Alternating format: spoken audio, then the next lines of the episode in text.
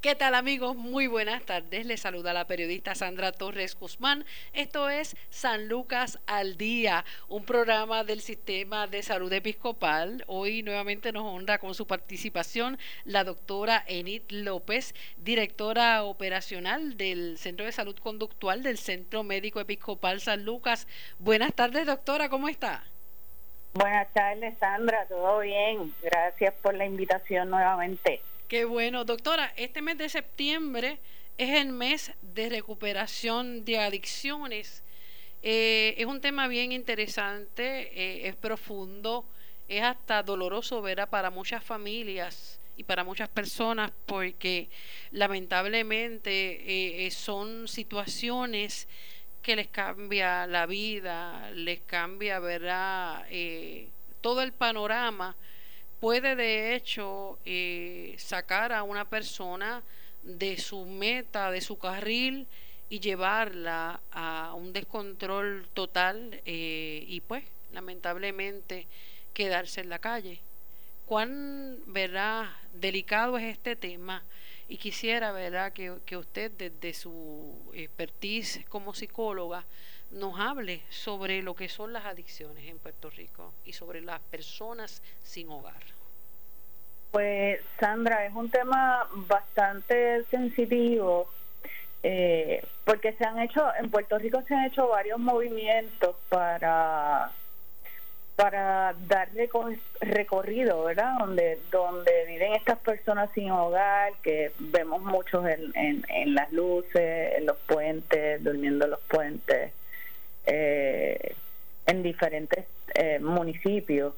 Y definitivamente cuando tú miras el problema, pues sabemos fundamentalmente que la adicción no es tan solo un problema social, moral o criminal, sino que es un problema también que tiene que ver con el factor eh, a nivel cerebral, ¿verdad? Donde el comportamiento eh, de la persona se manifiesta de diferentes maneras.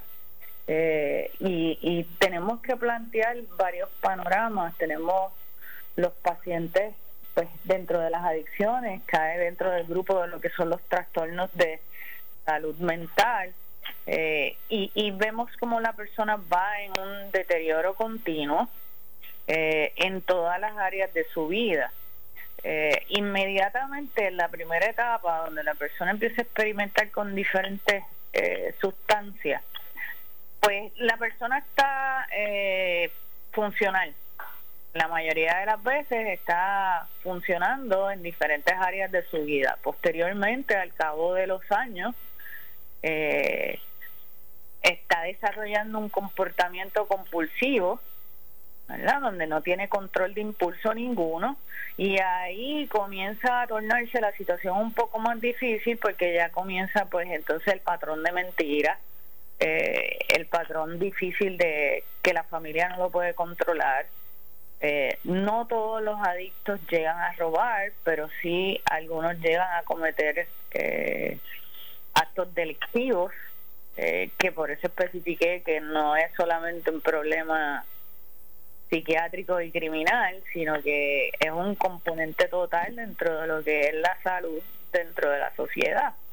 Eh, y, y el punto más importante es que una vez la persona pierde todo, eh, y el todo significa el apoyo familiar, eh, pierde su juicio, pierde perspectiva sobre metas y ya entra en un proceso donde no quiere continuar, no quiere la ayuda, no quiere continuar dentro de su núcleo familiar, recurre entonces a irse a las calles y a subsistir por lo poco que tiene, que es pidiendo, robando, eh, tratando de alimentarse en la misma calle.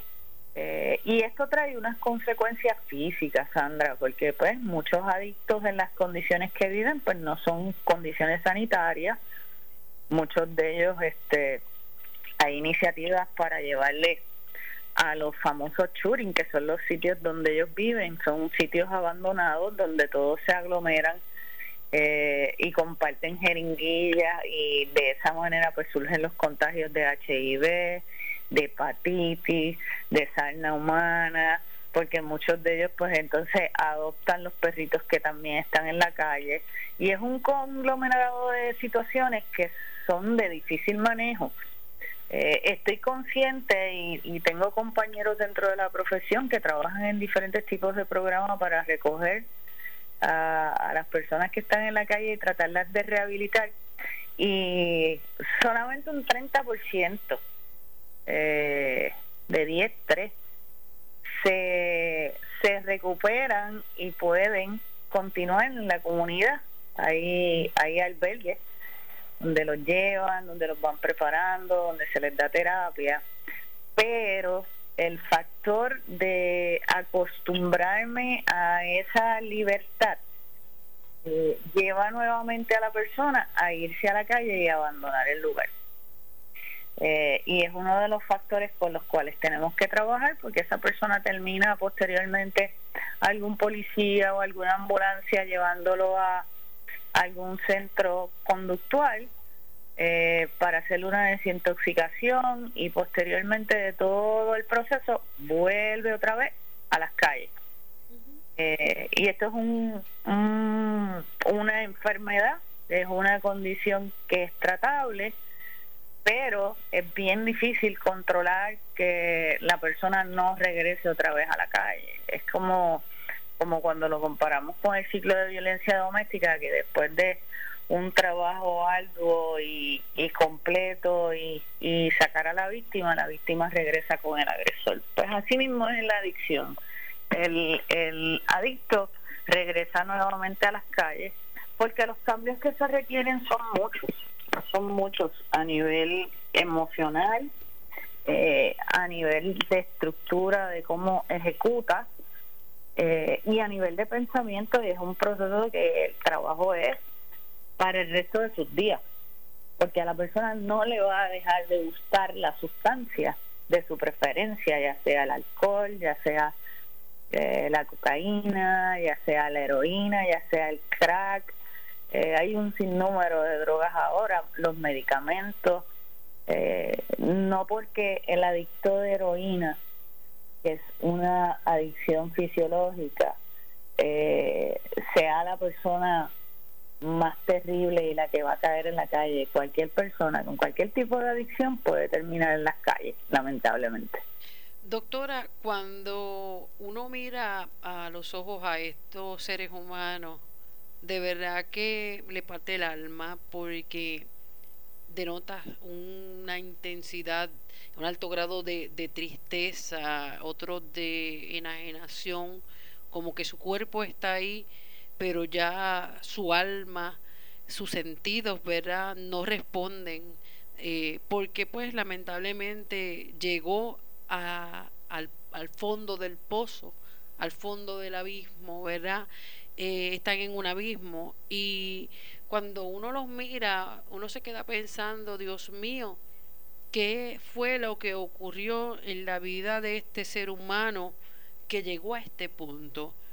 Vamos a hablar porque eh, no necesariamente, y pues se ha demostrado a través de, la, de las personas que, ayudan eh, a través de distintas organizaciones a las personas sin hogar, que las personas que viven en la calle no necesariamente son adictos a drogas. Hay otros que son adictos al alcohol y otras personas que por distintas circunstancias que vivieron en su niñez, en su adolescencia, en su juventud temprana, desarrollaron eh, una cierta eh, situación, condiciones mentales, trastornos mentales que lamentablemente pues a donde los llevan es a la calle eh, no necesariamente esa persona que usted está viendo ahora pidiendo en las luces es una persona sin hogar. Eh, y esto es bien complejo, eh, poder describirlo y poder llegar a entender las distintas razones, porque cada ser humano es un mundo, pero eh, en esa gama que usted ve, porque es una población de personas que están en la calle, no necesariamente el que le pide todos los días en la luz que usted ve, verá que por su físico, pudiera ser una persona que pudiera estar usando droga, no necesariamente ese que pide las luces, que pide eh, los servicarros, como hemos visto también, hay muchos en Ponce. No necesariamente esas personas, muchas personas de esas tienen, tienen casa, tienen techo, pero pues ya lo, lo tienen como un estilo de vida. Otros, que son los que viven realmente en la calle, eh, no necesariamente son adictos a drogas y aunque hemos visto una proliferación de jóvenes eh, en estos últimos años que están prácticamente pidiendo y uno dice, este muchacho es nuevo, casi siempre son las mismas caras, doctora. Vamos a empezar a desmenuzar el tema, que yo creo que tendríamos que dedicarle varios, varios programas a esto y aún así no llegaríamos al fondo de la situación.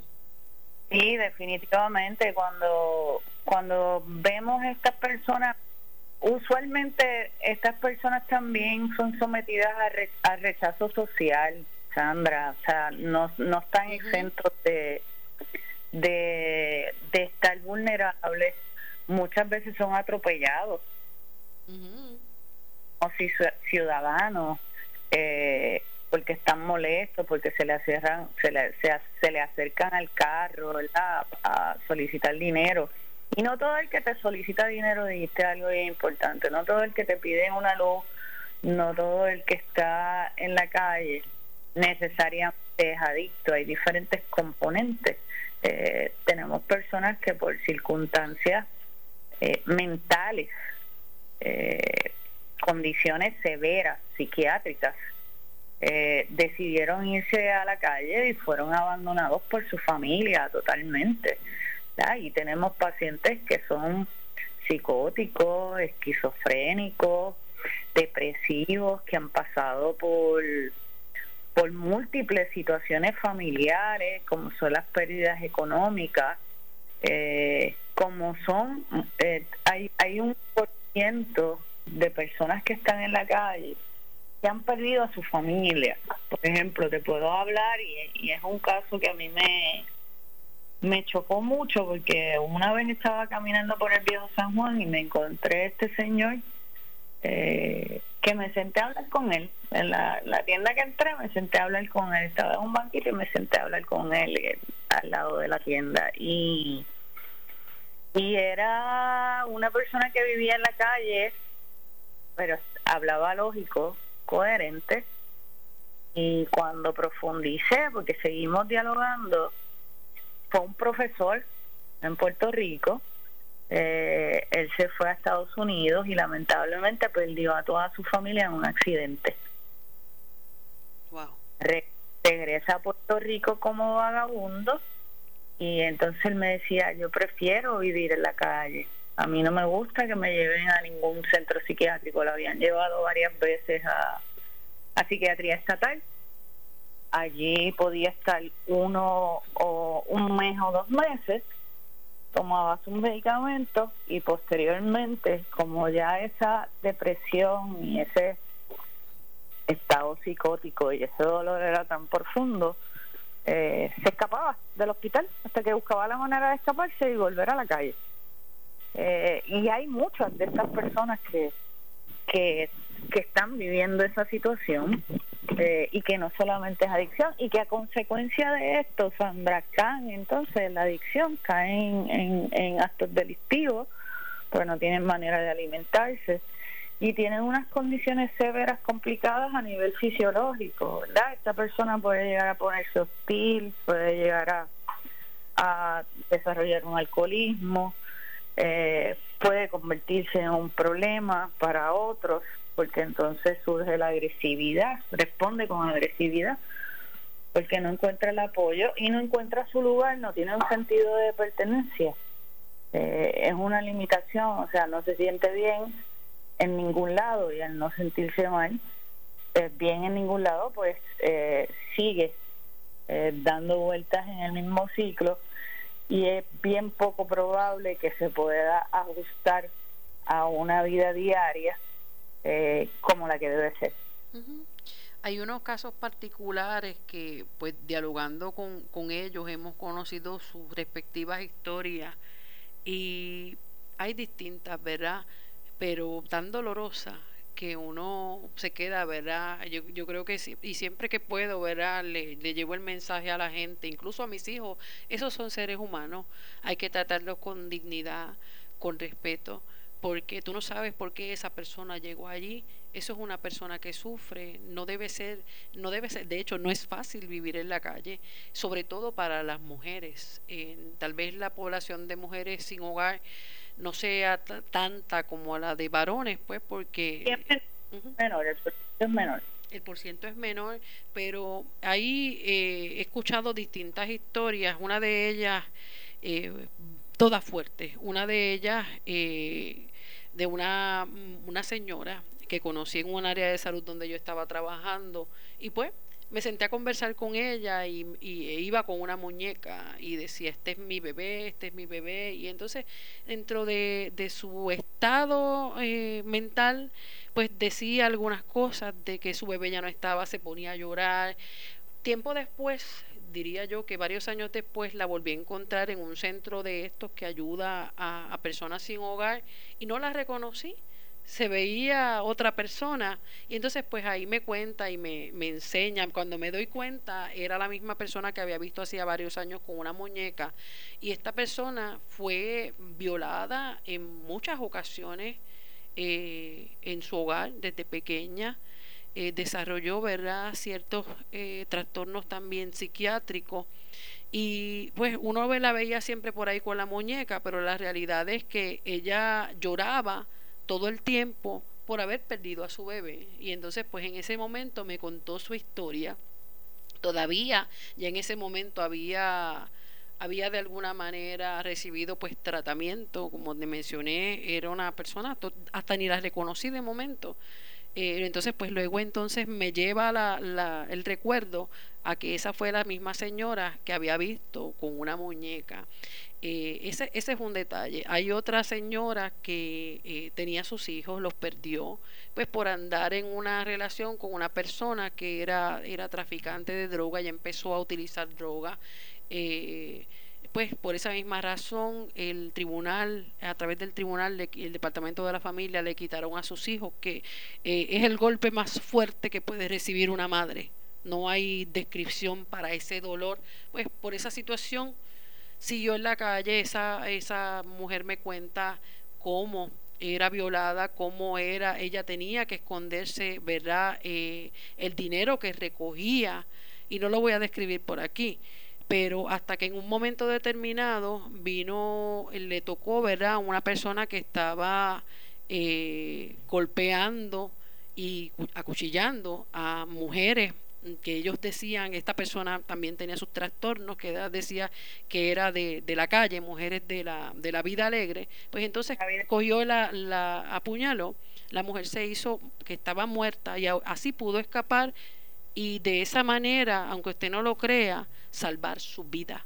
Luego de eso, pues entonces se encontró a un ciudadano en la, en la calle, ¿no? Que venía pasando en su carro, la llevaron al hospital y de ahí cambió su historia. Hoy esta mujer se relaciona ya con, con sus hijos, eh, está viviendo a través de estos, eh, de estos centros de ayuda, ¿verdad? Que la, la, reubican eh, en una vivienda y cambió su vida, pero son muy pocas las que pueden salir. Son situaciones bien duras y las razones por las que hay, ¿verdad?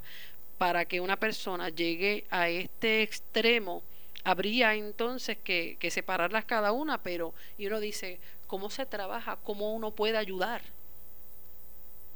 Sí, eh, eh, son diferentes las razones y si cuando miramos el perfil de global porque tenemos que mirarlo a nivel global. Eh, vemos que, número uno, cuando lo miras a nivel global, eh, sabes que está el aspecto de la pobreza, que es una de las primeras causas por las cuales las personas están sin hogar, no necesariamente es la adicción. Eh, un desempleo, una pérdida económica de su vivienda.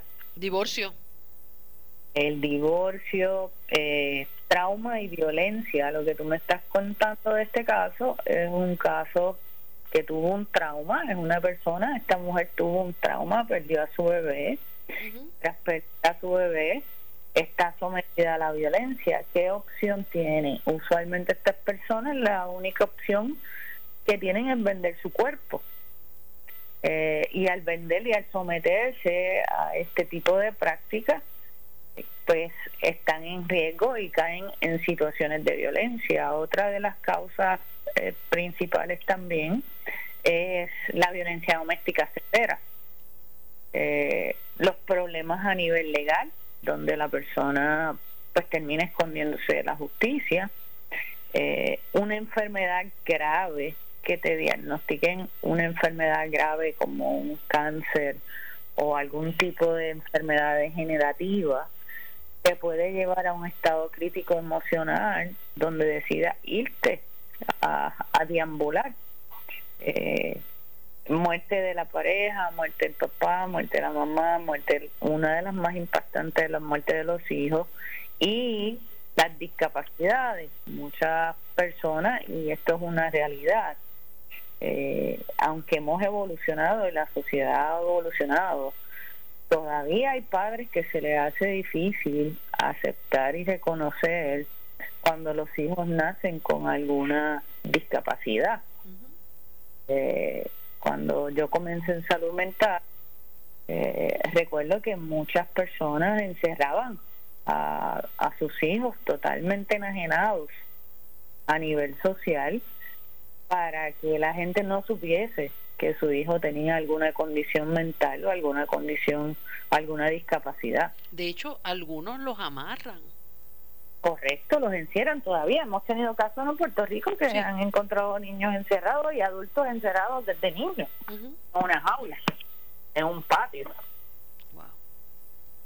Y son procesos que muchas veces decimos, pero realmente esto está pasando. Sí, esto está pasando, esto sucede, esto es, esto es común, es difícil el manejo, es difícil la aceptación, pero tenemos que estar conscientes y educarnos eh, de que de que detrás de cada persona, detrás de esos ojos, cuando tú miras a esta persona en, en la luz o la miras en algún lugar comiendo, de algún zafacón buscando su comida, hay una historia, Sandra.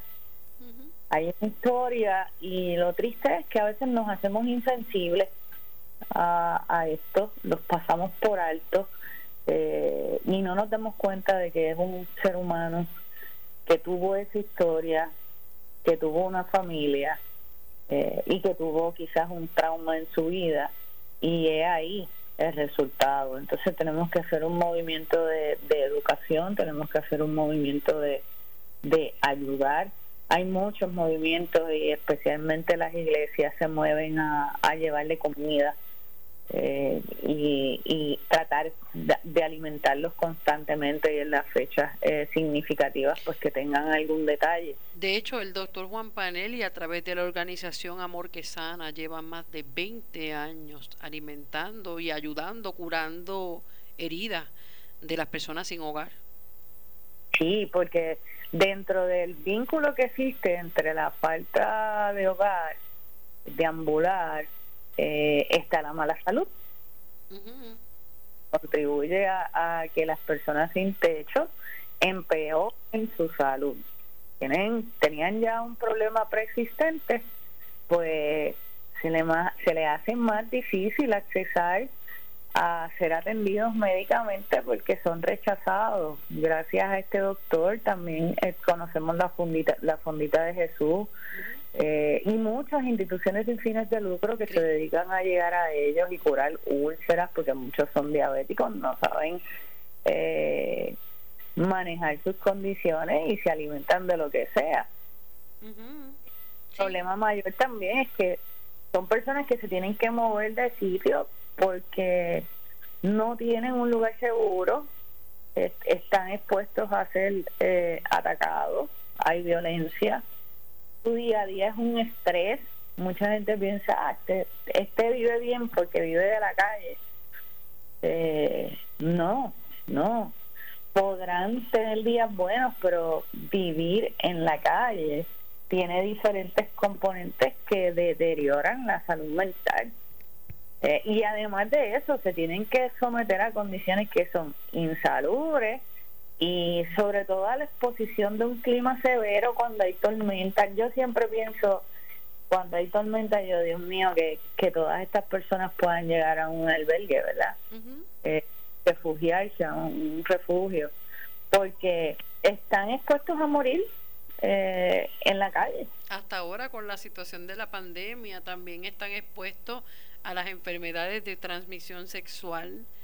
Eh, es una es una eh, situación preocupante las condiciones que tiene la población en general como la diabetes la presión alta eh, otras condiciones, ¿verdad?, que son frecuentes en la población. Imagínense las personas que, que no tienen las la destrezas ni tampoco tienen las herramientas ni nadie que le guíe, eh, porque sí hay organizaciones como las que usted menciona, de hecho aquí también está Cristo Pobre, eh, a través de otras organizaciones que también les dan servicios de salud, pero no es lo mismo tener una mamá, tener una abuela, tener una hermana, tener un amigo que te diga, mira, vete, atiéndete eso, alguien que se preocupe por ti.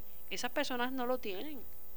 No, no tienen ese, no tienen ese, ese sistema de apoyo seguro para ellos y debido a la defensividad y a lo que se tienen que exponer y luchar pues ellos lo rechazan porque es parte de su comportamiento. Muchas personas, muchas organizaciones que sostienen, hay profesionales que se frustran, eh, pero no nos podemos frustrar porque sabemos que estamos trabajando con una persona traumatizada y las posibilidades de que regrese eh, son altas pero estás haciendo algo, estás aportando un granito de arena y dentro de lo que es la salud, eh, también desarrollan muchas enfermedades ahora con lo de COVID, la pandemia. Eh, una de las, la segunda enfermedad eh, mayor en estas personas suele ser las enfermedades pulmonares y la bronquitis, la tuberculosis y la neumonía. Porque mojan con el sol, vuelven y se secan, están desnutridos eh, y esto va deteriorando cada día más su salud mental es mucho más difícil porque entonces se me caen heridas, infecciones en la piel, úlceras, o sea, un sinnúmero de condiciones que es difícil para la persona y para los que están alrededor, los que están tratando de ayudar. Doctora, y también están expuestos los que son adictos también a sustancias controladas, a estas mezclas que les hacen que ahora mismo ha desarrollado también y ha ocasionado la, muerte de, de muchísimas, muchísimos deambulantes, eh, que los encuentran de, de repente muertos en un banco en la plaza, eh, así en la calle. Y los hemos visto también como eh, de un comportamiento que uno diría, era y, y, ¿verdad? lo hago con, con, mucho respeto, ¿verdad? Pero comparar, tratar de comparar el estado en que uno los ve tipo zombies Sí, porque no están conscientes. Eh, sabemos que es una condición severa. Eh, ciertas drogas eh, ilegales más a usar, adicción y definitivamente cuando cuando vemos a la persona en este estado que muchas veces cuando tú ves una persona que tú lo ves como cayéndose de boca usualmente es lo más típico sí en cámara lenta. Exactamente, cuando y tú dices, pero no se cae. La persona está luchando con la sensación y la droga que tiene en su sistema. Eh, pero no está consciente, no está totalmente consciente. Entonces ahí otras personas que no son muy buenas eh, se aprovechan, le venden drogas mezcladas, como tú dices. Eh, hubo hace como cinco años eh, en la región de Caguas hubo una mezcla de cocaína y heroína con veneno de ratón.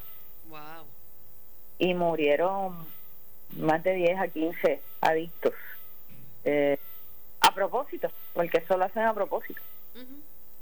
Eh, y es triste eh, la vulnerabilidad, las causas, la genética de esa persona, el estrés, el trauma, o sea, no sabemos el trauma que ha pasado esa persona para haber caído en, ese proceso de adicción y desarrollo de, este tipo de condiciones y de este tipo de comportamiento.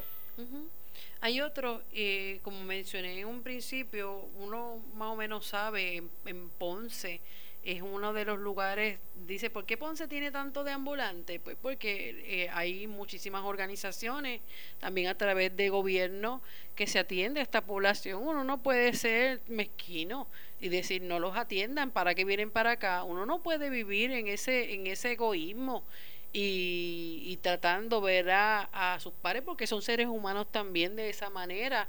Eh, hay otras situaciones que se dan a través de, lo, de los confinados cuando, y lamentablemente los han reconocido así, confinados cuando viene el departamento de corrección y los suelta a la entrada del puente de aquí de la barriada Betance porque pues saben que en Ponce van a recibir el servicio, pero muchos confinados eh, cuando salen a la libre comunidad que no tienen familiares vienen y lo sueltan y eso es eh, no lo menciono como es un secreto a voces eh, y hay muchas personas que, que lo han visto cómo viene la agencia y lo suelta como si fuese cualquier cosa eh, a la calle. Y entonces pues vemos también esa población flotante que van de pueblo en pueblo, de región en región, hasta llegar a, a un área donde ellos entiendan que pueden vivir. Esta, esta situación que tú estás describiendo, Sandra, yo soy muy directa, esto no debe ocurrir. según luchamos por los derechos de los animales y según luchamos por diferentes causas, tenemos que seguir luchando y seguir mostrando la sensibilidad humana necesaria eh, y las bendiciones que Dios nos ha dado, porque estas personas no han dejado de ser bendecidas, sino que están, pues definitivamente tienen un problema y el problema es existente, pero son rechazados y, y ser tirados de esa manera como lo están siendo, que no es solamente en Ponce, eh, nos podemos ir a otras regiones. Mayagüez hemos visto bastantes también en el área metropolitana de San Juan. Es uno de los pueblos más, de más alza, igual que San Juan. Claro, porque buscan precisamente las ciudades que son cabeza de distrito, las ciudades más grandes, pues porque ahí pueden recibir servicios y de alguna manera pueden sobrevivir eh, pidiendo dinero, encuentran comida. Eh, y entonces por eso es que, buscan eh, ciudades como esta para quedarse viviendo en la calle. Sí, definitivamente, pero no dejan de sentirse inseguros, oh, no dejan de sentir el rechazo eh, no dejan de levantarse por la mañana pensando en hacia dónde van a dirigir su camino eh, y cómo va a ir su día y no dejan de ser ser humano.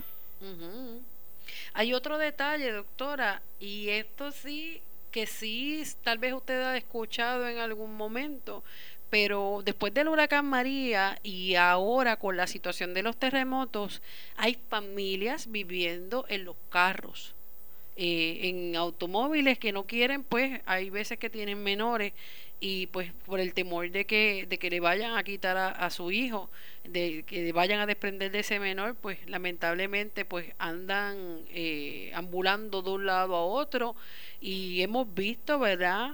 Personas que perdieron sus casas y no tienen ningún tipo de ayuda, cómo se quedan viviendo, quedan, duermen en sus carros. Y esto no es algo, esto es algo bien duro también, porque es parte de la población que está sin hogar. Sí, definitivo, y le tienen miedo al sistema, que muchas veces el sistema lo rechaza.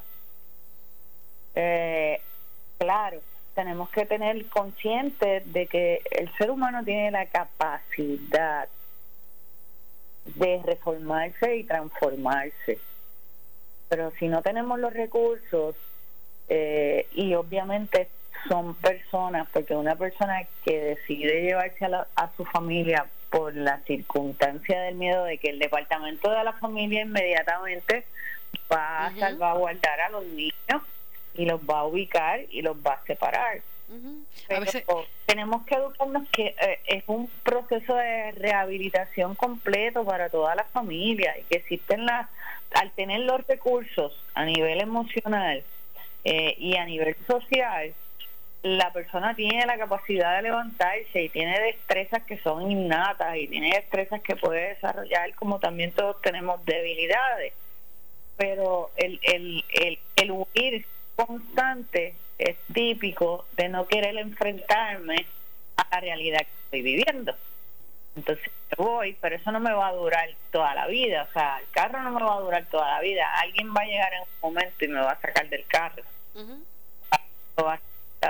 Entonces es bien importante que si tenemos esta necesidad y tenemos un poquito todavía de capacidad mental en términos de que no hemos perdido todo el juicio, mira, existen las agencias, nos van a ubicar, pero nos vamos a levantar. hay que llevarle la voz a esta persona de que hay alternativas, hay alternativas de manejo, eh, no es tan solo.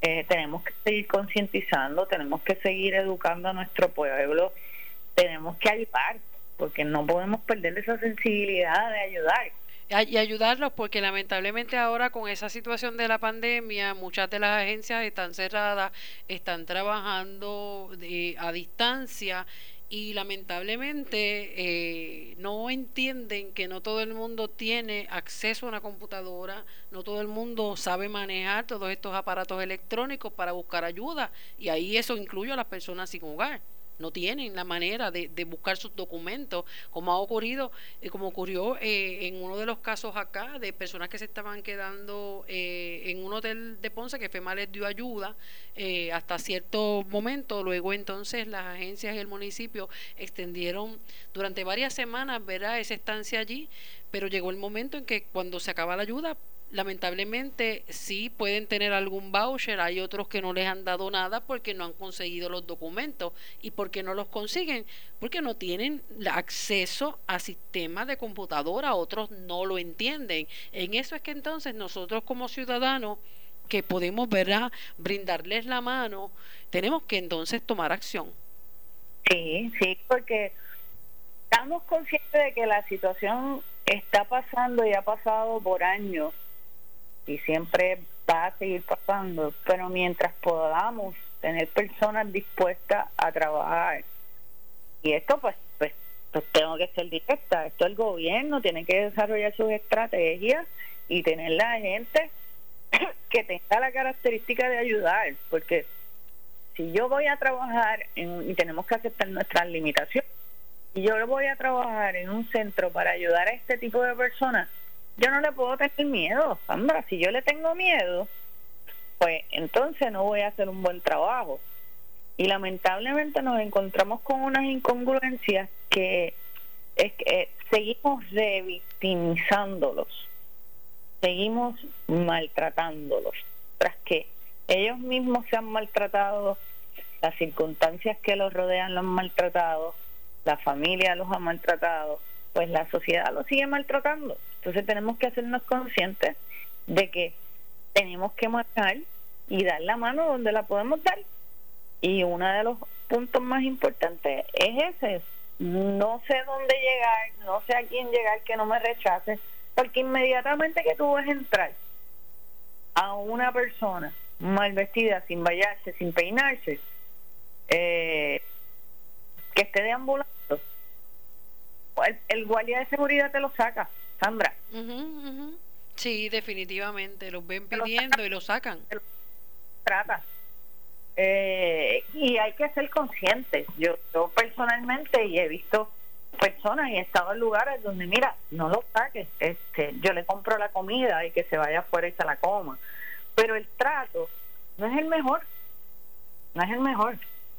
Y entonces estamos en un momento de reflexión, estamos en un momento de, de cambios totales a nivel emocional, a nivel social y a nivel de salubridad. Y yo creo que es un, buen momento para repensar qué granito de arena estamos aportando y eso no quiere decir que te tienes que sacrificar para hacerlo. Tenemos cosas en la casa que nunca que no tocamos si tú no si tú no tocas algo en un año es porque no lo necesitas, Sandra. Sí, definitivo. Doctora, estamos, estamos en el mes de la recuperación, ¿verdad? De, de las adicciones. Usted mencionó y ha reiterado de que eh, el ser humano es rehabilitable. ¿Cómo una persona puede ayudar a que estas personas que están ahora mismo en la calle se rehabiliten. Yo sé que, eh, y es bien, es bien difícil entender de momento cuando se hace algún tipo de, intervención con distintas agencias, como las que participé en años anteriores, eh, donde se le da la oportunidad a personas eh, que, que pertenecen, ¿verdad?, a agencias y a organizaciones que los ayudan en la recuperación en términos de la desintoxicación, conseguirle los papeles para que puedan entonces llegar a estos centros. No son muchos, son muy pocos los que acceden, es bien difícil, eh, pero ¿cómo entonces nosotros nos podemos encaminar a un proceso de que sí realmente podamos encaminar lo que es la rehabilitación de los adictos y de las personas sin hogar? Tenemos que educarnos primero que nada, tenemos que, conocer lo que es un perfil psicológico, Sandra, especialmente el perfil psicológico de una persona que viva en la calle y además de eso tenga el problema de adicción, cualquier condición eh, mental. Sabemos que uno de los puntos más importantes que vamos a tener una persona que va a estar intolerante, que va a estar frustrada, que va a tener para manejar la autoridad porque ha sido maltratado. Eh, el, el, trabajar con estas personas conlleva una preparación en, términos de conocimiento a nivel de lo que es un perfil psicológico, a nivel de lo que de las metas que queremos cumplir y objetivos y lo, y lo principal es tratar de sacarlo de la calle para entonces entrarlo en un proceso de desintoxicación pero el conocer el, el perfil es lo más importante porque tú, tú vas a saber detrás de ese perfil qué es, cuál fue el estresor principal que lleva a esta persona a tomar esas decisiones en su vida o si lo llevaron a tomar la decisión, porque muchas de estas personas pues son botadas de su casa, te vas y no te quiero ver más nunca y te cerré la puerta y no te nunca. Entonces tenemos que conocer esa historia, ese perfil y trabajarlo y lanzarnos entonces a poder hacer una buena promoción, una buena educación, una buena eh, intervención con estas personas para lograr reubicarlo. El trabajo no es fácil, no es de la noche a la mañana, lo puedes reubicar hoy, como te dije, y la semana que viene te van a llamar y te van a decir que se fugó.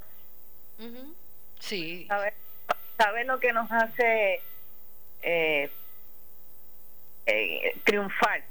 y lograr nuestro objetivo, Sandra. El perseverante.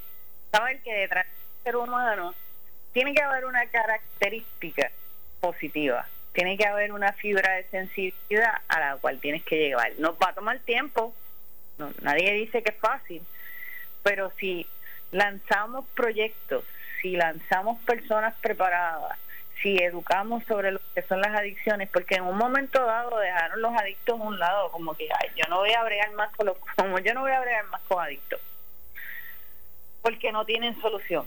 Sí, todo tiene solución. No todos se van a recuperar por diferentes circunstancias, porque hay circunstancias de salud, porque hay circunstancias eh, sociológicas, pero sí siempre hay probabilidades y si no lo haces, no lo logras.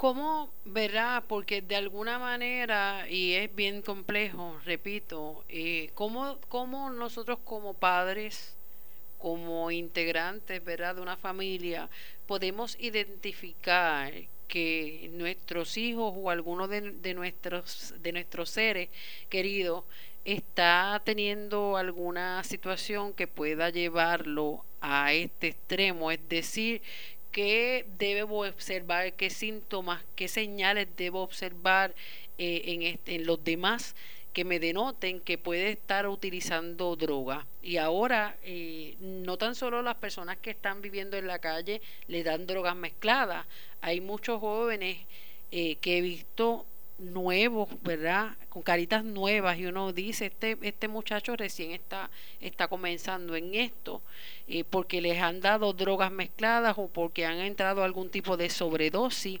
pero yo creo que eh, estaba entonces la otra parte de, de poder identificar antes de que nuestros hijos lleguen a esto.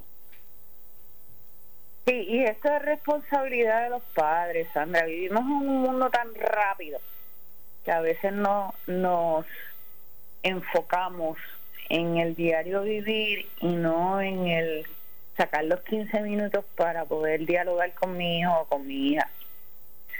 Eh, una de las características importantes que los padres tienen que observar es cómo su hijo maneja la frustración. Y esto lo puedes ver desde pequeño, porque desde los dos añitos, desde que el bebé comienza a caminar, que sabes que es una etapa, gatear y después caminar.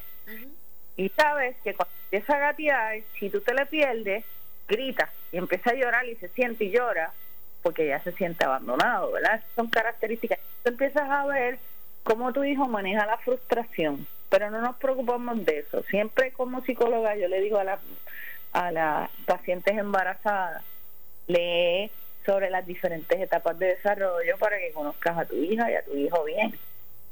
Eh, otro de los puntos bien importantes, sabemos que los nuestros hijos, si no observamos su comportamiento, no vamos a identificar si tiene una autoestima alta, una autoestima adecuada o una autoestima pobre, limitada. Si es un líder o si es un seguidor. Si es un, si es un seguidor, cuidado con eso y tenemos que vigilar con quien se rodea, porque al ser seguidor está más expuesto y tiene la debilidad, no tiene la fortaleza de decir no porque va a buscar la aceptación en el grupo. Eh, el compromiso que tenga el hijo dentro del hogar, eh, el tiempo de aislamiento que le permitan los padres dentro de lo que es la tecnología, es importante lo que es el control, eh, a qué accede, a qué no accede. Yo a veces veo niños de, de siete años, Sandra, con, con el celular más caro. Y tú dices, pero, ¿qué está pasando con nuestros padres? O sea, tú le das un celular en estos tiempos a un niño sencillo, toma, para que me marques si te sucede algo, porque hay que hacerlo por seguridad. Pero no le vas a entregar un iPhone, el iPhone más caro, que se va a meter a todas las redes y se va a meter a todas sin ningún control. Entonces ahí vemos también cómo los valores familiares se han ido deteriorando y contribuyen a estas características de que nos olvidamos de los chicos y cuando miramos ya el chico está entrado en las drogas. O sea, eh, es bien difícil, pero tenemos que tocar la puerta de nuestra familia y tenemos que tocar la puerta de lo que es la sensibilidad, porque la adicciones no es blanco ni negro. O sea, podemos encontrar muchas o varias características de los pacientes que, que son quimodependientes.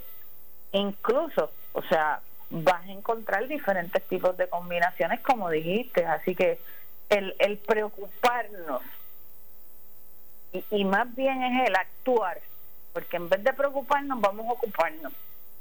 Y vamos a ocuparnos desde el principio, a asumir nuestras propias responsabilidades, los, los roles que nos corresponden como padres. Y entre esos roles está la supervisión. Tuvimos una ola de jóvenes, que lo tienes que haber escuchado, intoxicados con marihuana sintética. Oh, sí. Intoxicados al borde de la locura. O sea, porque se le llama locura. Se fueron en estado psicótico totalmente y lamentablemente esos neurotransmisores se dañaron y no regresan a la realidad. Wow. Es, así como, como el, el Centro de Salud Conductual, el Centro Médico Episcopal San Lucas, eh, puede ayudar a estas familias que ahora mismo necesitan una orientación? Pues mira, tenemos eh, consejero en adicción. Yo misma soy consejera en adicción también, trabajadora social y psicóloga, he trabajado mucho con la población de adictos, así que nos pueden llamar al 787-625-1540 y eh, gustosamente los vamos a, orientar y los vamos a dirigir. Eh, hemos recibido llamadas especialmente del área de adicción, de muchas personas preocupadas, de muchas personas sin, sin plan médico, sin reforma y gustosamente los educamos al respecto y estamos ahí para, para llegar al pueblo y caminar con ellos y, y poderles brindar esa, esa primera mano eh, desarrollando posteriormente programas que, que van a ser bien beneficiosos para, para la población en general del área suroeste, Sandra. ¿A dónde pueden comunicarse? 625-1430. 625-1430, ya más adelante van a estar desarrollando, ¿verdad? Eh, aún más lo que es el centro, hasta con un nivel completo para hospitalización. Eso es correcto. Vamos a tener sala de emergencia, vamos a tener hospitalización, vamos a tener eh, tratamiento ambulatorio, o sea, vamos a tener un sinnúmero de servicios que va a ayudar al paciente a darle seguimiento a todas sus condiciones porque pues Dios nos ha bendecido y tenemos todos los servicios en un mismo lugar. Tenemos el área física y ahora el área mental eh, y eso nos da la ventaja de, de poder ayudarlo en todos los aspectos de la vida de ese ser humano. Doctora Enid López, gracias como siempre por compartir esos conocimientos con, con nuestra audiencia. Muchas bendiciones. Bendiciones para ti también y gracias a todos los que nos escuchan.